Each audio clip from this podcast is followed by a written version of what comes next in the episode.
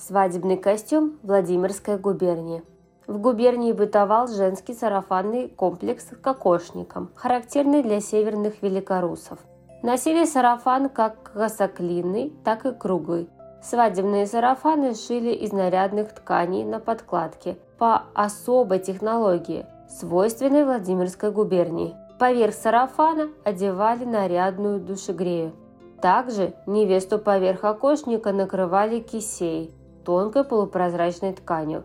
В нашем музее представлена современная копия реконструкция свадебного костюма. Она состоит из рубахи, сарафана, душегреи, венца и кисей покрывала.